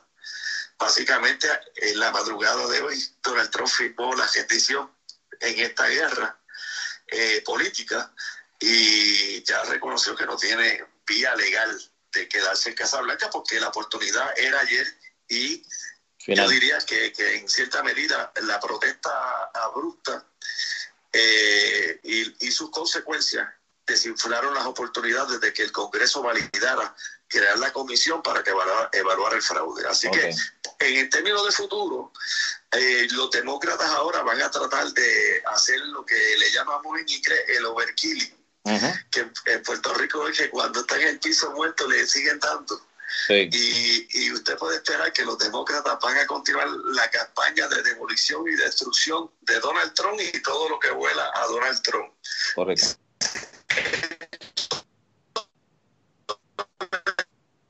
personalmente en el overkill. Yo creo que cuando se cuentan los votos y se acabó, se acabó. Y usted siga haciendo trabajo constructivo, productivo a favor del pueblo y olvídese de atacar políticamente a su adversario, porque hay una responsabilidad que cumplir. Bueno. Pero la política no todo el mundo piensa igual, así que ya veremos cómo se comportan los demócratas. Interesante el planteamiento que trae el profesor Jorge Rodríguez. Vamos a continuar escuchándolo, pero antes hacemos lo siguiente. Presentamos las condiciones del tiempo para hoy. El Servicio Nacional de Meteorología informó que el centro de la isla registró esta madrugada una temperatura menor a los 60 grados, mientras que otros pueblos de la isla también experimentaron temperaturas entre los bajos y medios 60 grados. Arecibo registró una temperatura mínima de 63 grados Fahrenheit, mientras que en Juncos la temperatura mínima se colocó en los 66 grados Fahrenheit. San Juan, entre tanto, reportó una temperatura mínima de 68 grados Fahrenheit durante horas de la mañana. El día transcurrió con condiciones agradables debido a que una masa de aire seco ha limitado la actividad de lluvia en la zona. No obstante, la combinación de los efectos locales, el calor diurno y la humedad podría generar aguaceros durante horas de la tarde para sectores del interior y oeste de la isla. Sin embargo, esta actividad de lluvia no sería significativa. Este patrón debería permanecer hasta principios del fin de semana, cuando se anticipa un aumento en la humedad. En cuanto a las condiciones marítimas, la marejada del noreste que afectó a Puerto Rico durante los pasados días ya no está generando un oleaje picado, pero hay un riesgo moderado de corrientes marinas peligrosas hasta por lo menos el fin de semana cuando se convertiría en oleaje alto. La red le informa. Señores, regresamos a la red le informa. Somos el noticiero estelar de la red informativa de Puerto Rico, edición de hoy jueves. Gracias por compartir con nosotros. Vamos a continuar escuchando al profesor Jorge Rodríguez, presidente de Puertorriqueños Pro Unión Permanente, reconocido líder estadista y analista político. Oiga usted, amigo, ya hemos escuchado qué piensa Jorge Rodríguez sobre lo ocurrido. Ahora la pregunta es, ¿esto afecta de alguna manera a Puerto Rico? En entrevista con Henry Lugo vamos a continuar escuchando al profesor Jorge Rodríguez. ¿De qué manera esto repercute si en algo sobre la política de Puerto Rico o de la relación, este, ahora que, que estamos, que acabamos de votar y que la estabilidad ganó y que ganó este, convincentemente con una ventaja, como se llama, absoluta.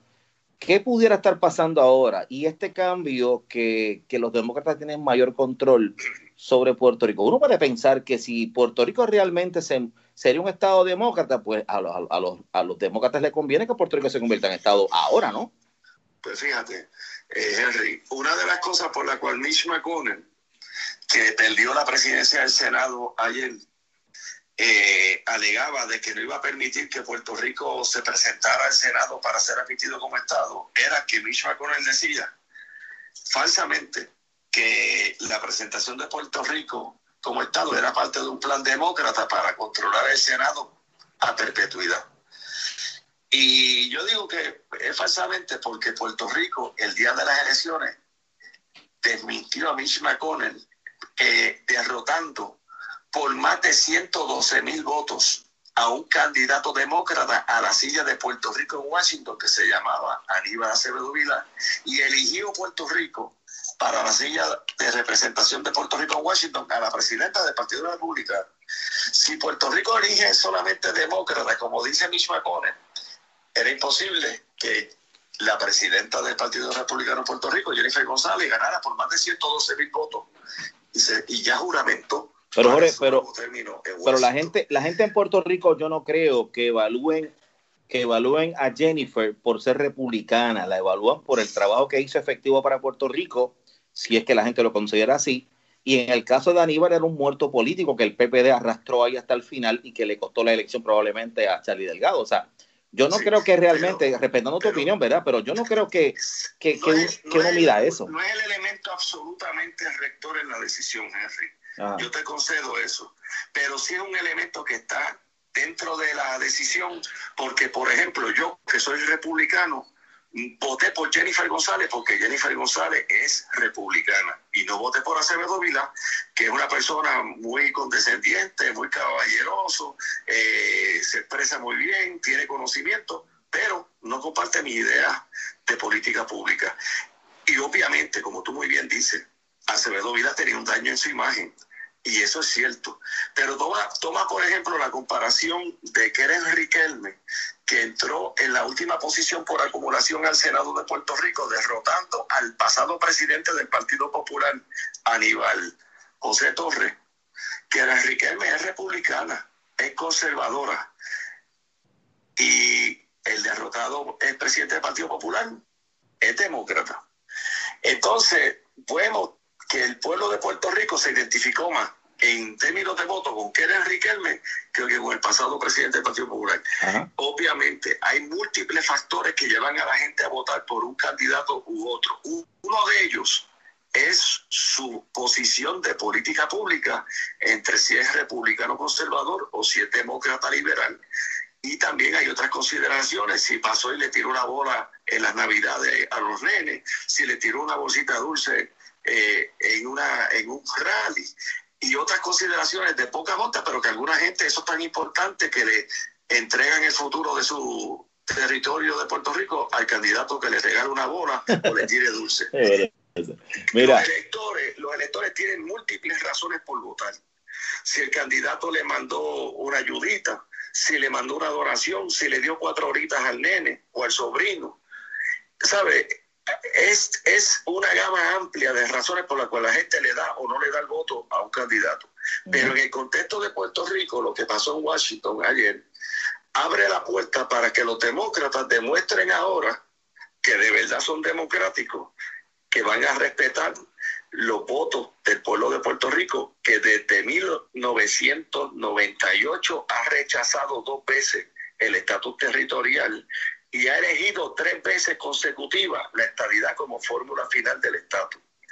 Ahora, con la mayoría demócrata, el proyecto de admisión de Puerto Rico como el Estado puede ser recibido y votado en el Senado, que seguramente tendría votos a favor de demócratas y votos a favor de republicanos. Posiblemente no todos los republicanos y no todos los demócratas. Yo eh, les digo a ustedes, que con simplemente que más de 51 senadores de los 100 le den el voto, ya Puerto Rico aprueba su admisión. Y en el Congreso de 435 sillas, con 218 o 220 sillas o miembros del Congreso que aprueben la estadidad, es suficiente, no tienen que votar los 435 a favor de la admisión de Puerto Rico. Y eso es muy diferente a Washington, D.C., que le están prometiendo la estadidad y Washington, D.C no cualifica para la estadidad porque la constitución no se lo permite. Habría que enmendar la constitución que requiere dos terceras partes de, los votos de los miembros del Congreso y de la aprobación de las legislaturas estatales para que Washington, D.C., mediante enmienda de la Constitución Federal, se convierta en Estado. El camino más fácil para ser Estado lo tiene Puerto Rico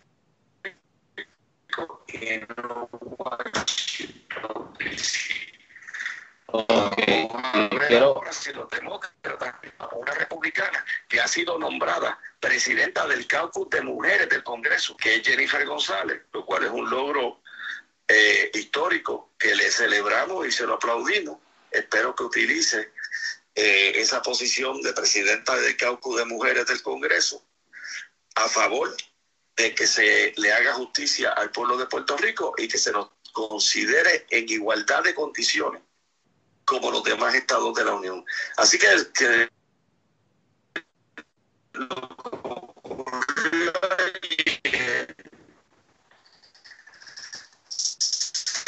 y tiene hubiesen pasado en el Senado Federal y que ahora en este cuatrenio sí van a poder aprobarse porque los demócratas dominan el Senado, dominan la Cámara y van a tener el presidente. Se quedaron con el banquete total, como diría aquel prócer ya, ya desterrado de la política puertorriqueña.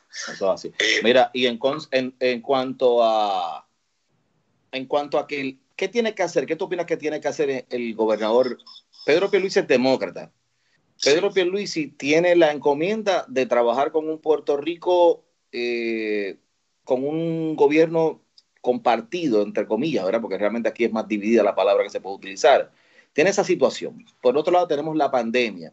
Tiene unas responsabilidades adicionales, ¿verdad? Tiene una junta que también entra en supervisión, que por más, que por mejor buena relación que pudiera tener él como, como abogado que fue en un momento dado, pero ahora son nuevos miembros. Y entonces todas esas cosas, pues son unos cambios que de adaptación que yo estimo que deben pasar del año, del primer año, en lo que la cosa se va ubicando. Una vez transcurre ese primer año, ¿hasta qué punto sigue transcurriendo tiempo valioso para que Puerto Rico pueda presentar presión, presión ante este nuevo resurgir demócrata en busca de que realmente la estadidad pueda llegar? Porque mientras pase un tiempo, o sea, los últimos cuatro años se trabajó con el ala republicana, con, se coqueteó con Trump, se coqueteó con, con el Senado con el Senado republicano. Ahora las cosas cambian y ahora Jennifer no tiene tanto poder, aunque Jennifer puede trabajar la parte republicana, mientras si el gobernador tiene el tiempo y que no le reviente en la cara que le está dedicando tiempo a cosas que la gente no le da la importancia, porque en estos momentos tú le preguntas a un puertorriqueño, él quiere trabajo, él quiere que se acabe la pandemia antes de hablar de estadidad o, de, o del estatus. O sea que hay unas prioridades reales que siente el pueblo y que el, de, el, gobernador tiene que tener mucho cuidado en cómo puede trabajar con todo eso, pero tiene que complacer a un pueblo que le está exigiendo, yo quiero trabajar, yo quiero que la vacuna eh, me la pongan, yo quiero que, Puerto Rico camine nuevamente como era, o por lo menos gran parte de eso. No sé qué tienes que decir ahí. Sí, bueno, eh, el pueblo de Puerto Rico lleva más de 120 años siendo territorio y siendo la jurisdicción de Estados Unidos más pobre, con más desempleo, con menos ingresos bajo la bandera americana. Eh, pretender resolver los problemas de Puerto Rico para después ir a buscar la estadidad es la excusa perfecta para seguir siendo los más pobres, los de menos ingresos por muchos años más. Si usted quiere que un ave vuele alto, tiene que dejarle que las alas le crezcan completamente. Con las alas emplumadas o con los cañones de pluma, usted no vuela alto.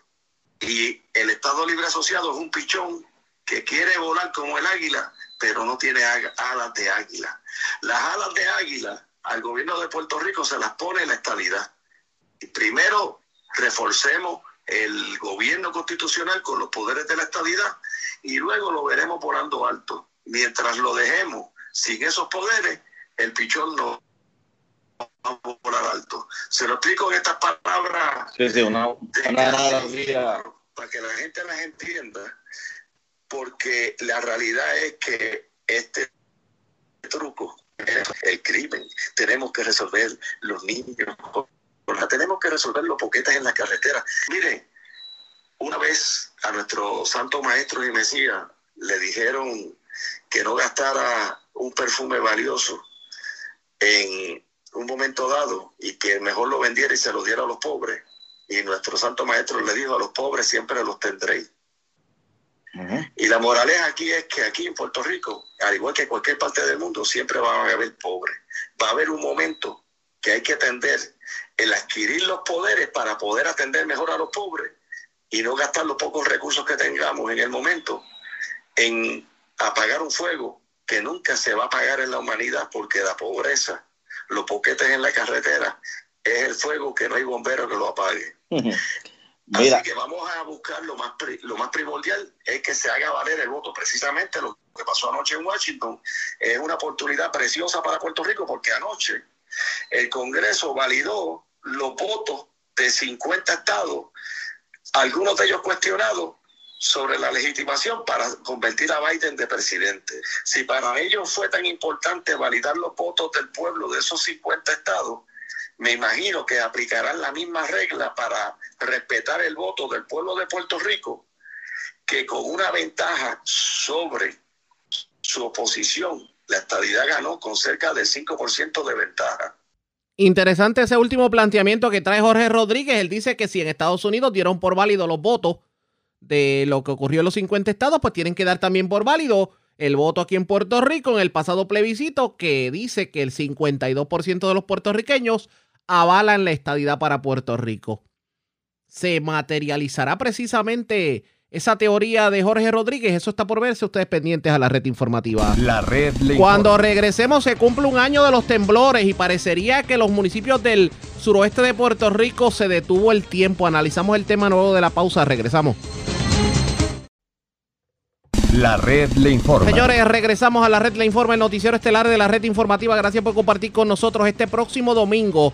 18 organizaciones sindicales llevarán a cabo una caravana para exigir la aprobación del proyecto de ley por un retiro digno. De hecho, le van a entregar el reclamo directamente al gobernador Pedro Pierluisi y la Fortaleza, o por lo menos ese es el, lo que se espera que ocurra.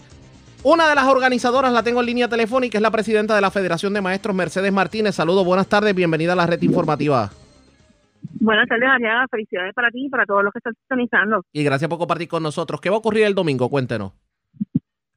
Pues mira, eh, 18 organizaciones eh, sindicales junto al Frente en Defensa de las Pensiones y Construyamos Otro Acuerdo hemos hecho una alianza para este domingo iniciar el año nuevo en lucha.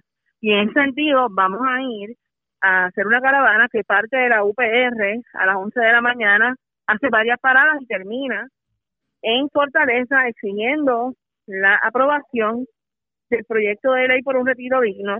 Este proyecto ya fue radicado en este nuevo cuatrienio por la legisladora Lourdes Ramos, que fue originalmente quien lo había propuesto. Y ahora falta que la Cámara, el Senado voten afirmativamente por el mismo y que el gobernador plasme su firma. Queremos el compromiso expreso del señor gobernador, queremos el compromiso de la legislatura de que en este cuatrienio se va a aprobar el mismo que ya está radicado. Y en ese sentido, iniciamos, vamos a dar una trulla, una caravana de manera segura. No vamos a bajar de los vehículos, pero vamos a hacer hincapié en que tendremos que hacer esta actividad y muchas otras hasta que se cumpla con la palabra de garantizar una vejez digna a través de este proyecto de ley. ¿Hay la esperanza de ustedes de que en efecto Pierluisi, digamos, tenga un poco de más comprensión y razonamiento que, que el que pudo haber tenido Ricardo Rosselló y Wanda Vázquez, o que por lo menos tenga más pantalones para enfrentar a la Junta de Control Fiscal, que es una de las que se opone a este proyecto? Pues mira, este proyecto de ley, eh, me recuerda que la Junta de Control Fiscal necesita en el plan de ajuste de la deuda una ley habilitadora que permita que se recorten las pensiones. Y esta legislatura se comprometió a no darle paso a esa medida. Por lo tanto, lo contrario a ello es aprobar la, el proyecto por un retiro digno y eso lo queremos ver más allá de las palabras en acción. Por eso, eh, la, la, la caravana y la trulla. Por otra parte, Wanda Vázquez se había comprometido con los jubilados y los pensionados de aprobar la medida. Sin embargo, en el Senado, el senador Rivera Chávez lo trancó, enmendando el proyecto y desmantelándolo prácticamente. Por lo tanto, no llegó a su firma. Sin embargo, eh, pero Pierluisi queremos saber directamente de su boca, ¿verdad?, qué es lo que él va a hacer. Por eso esta trulla, así que ya veremos pero lo que sí sabemos es que los jubilados, que los activos, que los trabajadores estaremos en la calle haciendo lo que tengamos que hacer para defender nuestro derecho a una vida digna después de darle más de 30 años de servicio a nuestro país. Nosotros no somos responsables de la deuda odiosa. Nosotros y nosotras no somos responsables de la miseria que nos quiere imponer la Junta de Control Fiscal, una junta inmoral que tiene a una directora ejecutiva que se gana más de 400 mil dólares anuales y que gasta más de 80 millones en el presupuesto del país y que quieren llevarnos a nosotros a la pobreza extrema. No lo vamos a permitir, así que ya veremos lo que dice el gobernador, pero ahí estaremos todos y todas los trabajadores y trabajadoras unidas exigiendo que se garanticen los beneficios definidos para todos los jubilados, para todos los activos, porque este proyecto no solamente garantiza hacer los recortes, este proyecto garantiza que todos los trabajadores del país mantengan sus beneficios actuales. ¿No les preocupa que tal vez, aunque claro, aunque ya el domingo no hay toque de queda como tal, pero el hecho de que sea caravana y se aglomeren personas cercano a la fortaleza, ¿no les preocupa que hayan intervenciones por parte de la policía? No, no me preocupa para nada porque es una caravana, como bien menciona, eh, precisamente porque tenemos medidas de salud y seguridad o que vamos a tomar medidas de salud y seguridad para garantizarlo. No, no estamos preocupados por ese sentido la gente va a estar en sus carros, la gente no se va a bajar, solamente se van a bajar los que van a entregar las cartas. Así que estamos, eh, ¿verdad? Tenemos un comité de seguridad que ha garantizado que salvaguarde la vida y la salud de todos los participantes este domingo. Estamos, somos personas muy conscientes de lo que está atravesando nuestro país, por lo tanto, este, no esperamos ningún inconveniente día. Vamos a ver qué termina ocurriendo. Antes de continuar, eh, digo, antes de pasar a, a otra entrevista, yo quiero aprovechar que la tengo en línea telefónica porque hoy se cumple un año de los temblores en la zona en Puerto Rico y de hecho los que afectaron la zona suroeste de Puerto Rico. La secretaria del Departamento de Educación y anterior presidenta de la Asociación de Maestros para aquel que se le haya olvidado, admitió que las escuelas no se han tocado que ni siquiera, que no se han evaluado todas y que ni siquiera, por ejemplo, aquellas escuelas que fueron cerradas en el suroeste de Puerto Rico, que están en mejores condiciones, ni siquiera se han evaluado para la posibilidad de la reapertura. ¿Usted, usted cree que de esta forma pudiéramos pensar en un regreso a clases en marzo? Mira, esto que ha aceptado públicamente la secretaria es algo que ya todos y todas sabemos y que todos y todas conocemos. La Federación de Maestros de Puerto Rico lleva un año denunciando que es más que necesario que se establezca un plan de mitigación para reparar las escuelas del sur. Se lo hizo saber a Wanda Vázquez, se lo hizo saber a Eligio Hernández, se lo hizo saber a la Cámara y al Senado. Todos hicieron de y ninguno atendió esto. Y a un año de los temblores del día de hoy, tenemos cerca de ocho pueblos en el sur donde no hay ninguna posibilidad de que nuestros estudiantes retornen de manera segura a las aulas, por lo tanto, hablar de que en marzo va a haber clases de manera presencial, este será tal vez en las escuelas imaginarias de la construcción de la secretaria y del señor Pedro Pierluisi, porque la realidad es que no han hecho absolutamente nada para que eso sea posible y FEMA le dio al Departamento de Educación 2.300 millones de dólares para reparación y reconstrucción de escuelas, lo aprobó en mayo, se supone que la agencia hubiese hecho un plan ahora en diciembre, pero tienen cinco años para construirlo. Así que definitivamente para marzo la respuesta es que lo que no han hecho en un año no lo van a hacer en dos meses. Eso preocupa porque, por ejemplo, usted realmente cree que, y voy a comenzar con algo sencillo, la vacunación de los maestros. Al paso que vamos, ¿usted cree que todos los maestros van a ser vacunados? Pues mira, estaba hablando ayer con una de las personas que está trabajando en el comité de vacunación en el Departamento de Educación. Me indican que el 19 de enero, el día después de Martin Luther King, se prevé que inicie la vacunación masiva de los maestros y las maestras de nuestro país, que en un lapso de seis semanas ellos esperan vacunar a todos los docentes eh, la primera y la segunda dosis, que en el censo que hizo el gobierno o el Departamento de Educación, 12% de las maestras y los maestros señalaron que no van o que no tienen intención de vacunarse y 88% dijeron que sí. Por lo tanto, tienen un reto ahí. Ellos dicen que es posible. Tienen, tienen las enfermeras. El Departamento de Educación contrató 857 enfermeras en toda la isla que están capacitadas para administrar, ¿verdad? O tienen que estar capacitadas y si no están, las tienen que capacitar, porque para algo, ¿verdad? Las tienen nombradas para proveerle la vacuna a todo el magisterio. Sin embargo, hay que recordar que aunque lo hagan, entiendo que el comité está trabajando, si hay, si hay algo que está funcionando o que entendemos que funcionará va a ser eso, dentro de lo poco que funciona en el departamento. Sin embargo, hay que señalar que eso va a ser insuficiente, porque si los maestros están vacunados, pero los niños no se pueden vacunar, sabemos que hay madres y padres que no van a mandar a sus hijos y a sus hijas a las escuelas por preocupaciones genuinas de un gobierno negligente que le ha fallado a la niñez, que ha dejado las escuelas sin reparar, que no tiene comités de salud y seguridad por plantel, que no tiene un protocolo de prevención del COVID por plantel, que no se ha reunido con las organizaciones magisteriales, con las organizaciones de personal no docente, con el comité timón de las madres de educación especial, para escuchar nuestras o nuestros reclamos, que no hablan de reabrir escuelas que fueron cerradas, porque hablan de reiniciar, pero se recuerda que eso equivale a que los grupos tienen que ser pequeños, por lo tanto eso requiere que se reabran escuelas cerradas y eso requiere a su vez que se nombre más maestros, cosa que el departamento no ha hecho ni menciona. Y reabrir una escuela cerrada equivale equiparla, desinfectarla, acondicionarla. Por otra parte hablan de que van a hacer un híbrido en marzo, cuando inicie, y entonces nos preguntamos quién va a atender a los estudiantes en esa modalidad híbrida si todos los maestros son enviados a la sala de clases, estarían los maestros atendiendo unos días en semana a la mitad del grupo, otro día a la mitad del grupo, que no fue el día anterior, pero los estudiantes que estén en sus hogares, ¿cómo los van a atender? ¿Quién les va a dar clase? A los estudiantes que los padres decidan no enviarlos a las escuelas, ¿quién los va a atender? O sea, y todo esto evidencia el desconocimiento del Departamento de Educación que tiene el señor eh, Pedro Pierluisi, ¿verdad? Por eso urge que convoque una reunión a los grupos magisteriales y a todos los componentes de la comunidad escolar, porque si alguien quiere que los niños y las niñas regresen a la sala de clases son los maestros.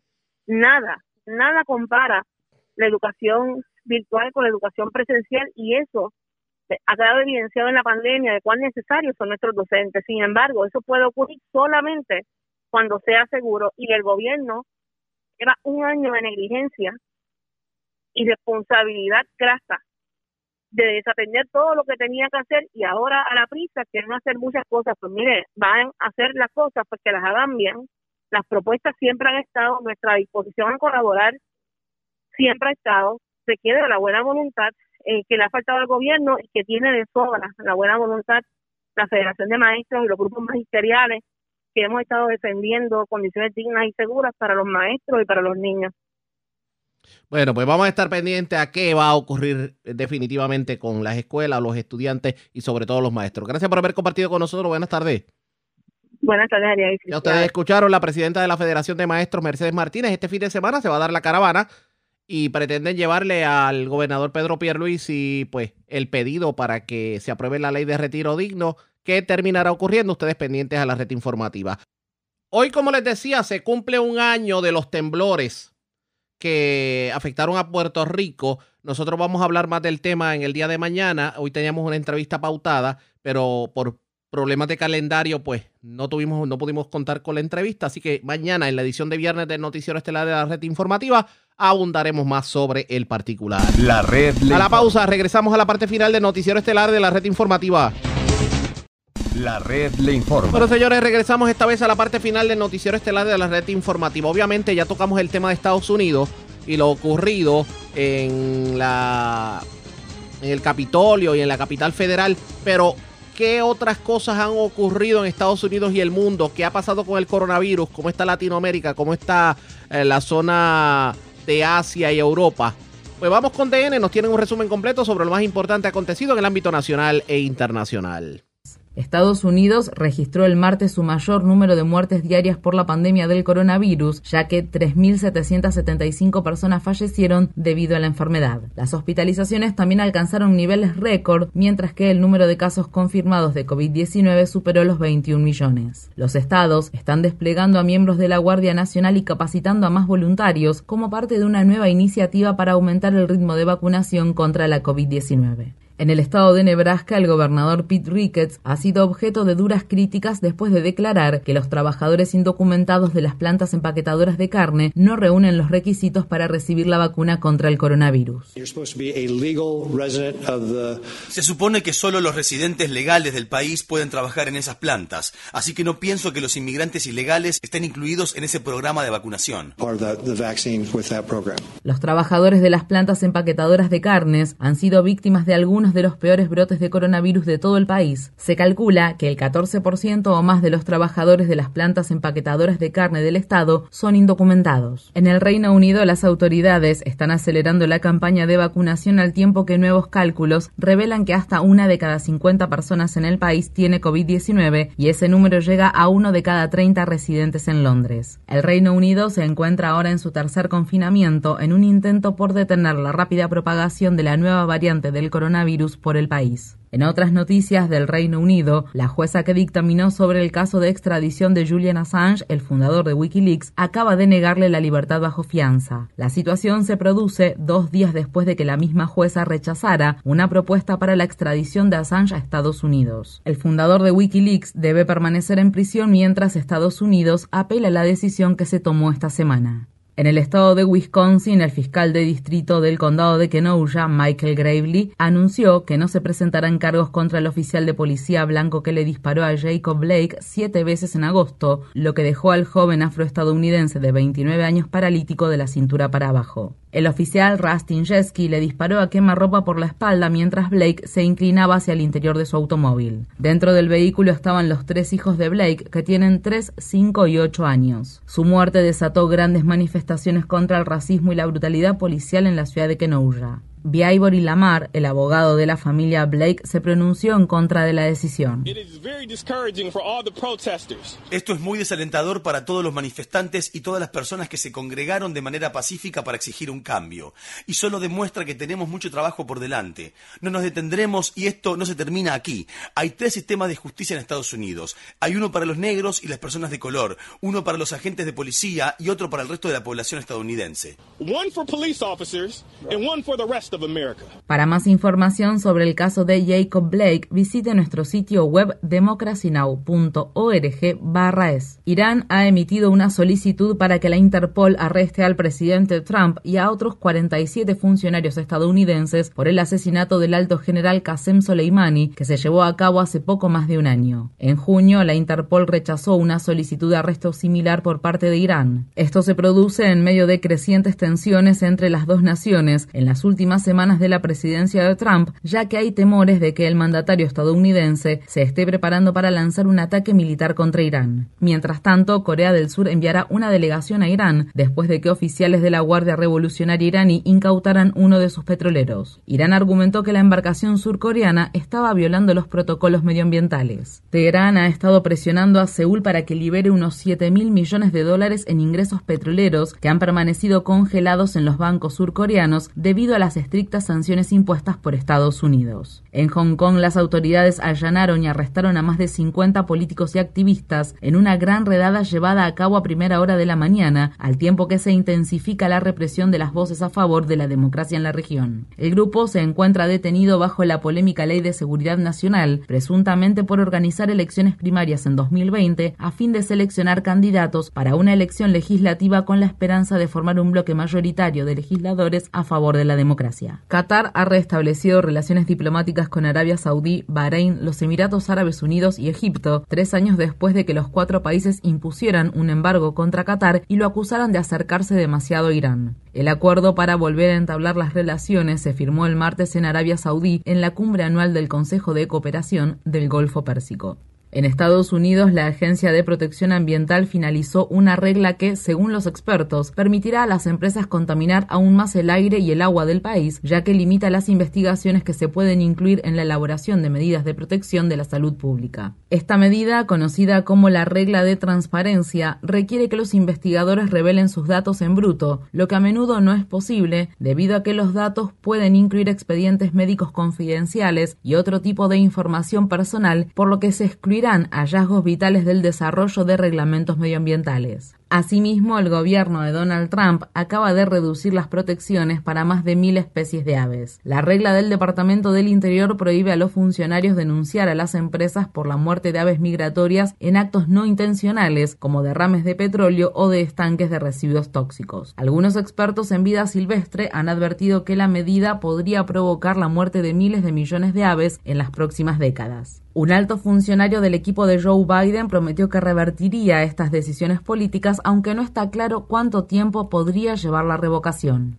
En otras noticias medioambientales, el miércoles comenzará la primera licitación de los derechos de perforación para la extracción de petróleo y gas en el Refugio Nacional de Vida Silvestre del Ártico, después de que una jueza federal se pusiera del lado del gobierno de Donald Trump en su intento de permitir que las corporaciones exploten una de las últimas regiones vírgenes del mundo. Joe Biden se ha comprometido a proteger de forma permanente la región, la cual es extremadamente rica en biodiversidad y ha sido el hogar de pueblos indígenas durante muchas generaciones. El Departamento de Justicia de Estados Unidos está intentando revertir protecciones de larga data contra la discriminación en los últimos días del mandato de Donald Trump. El cambio propuesto a la Ley de Derechos Civiles afecta una disposición que prohíbe que las empresas y organizaciones beneficiarias de financiamiento federal discriminen por motivos de raza, color u origen nacional. La medida implicaría que empleadores, programas de vivienda, centros educativos y hospitales podrían promulgar políticas o prácticas que impacten de manera desigual a los grupos minoritarios siempre que no se pueda demostrar que la discriminación fue intencional.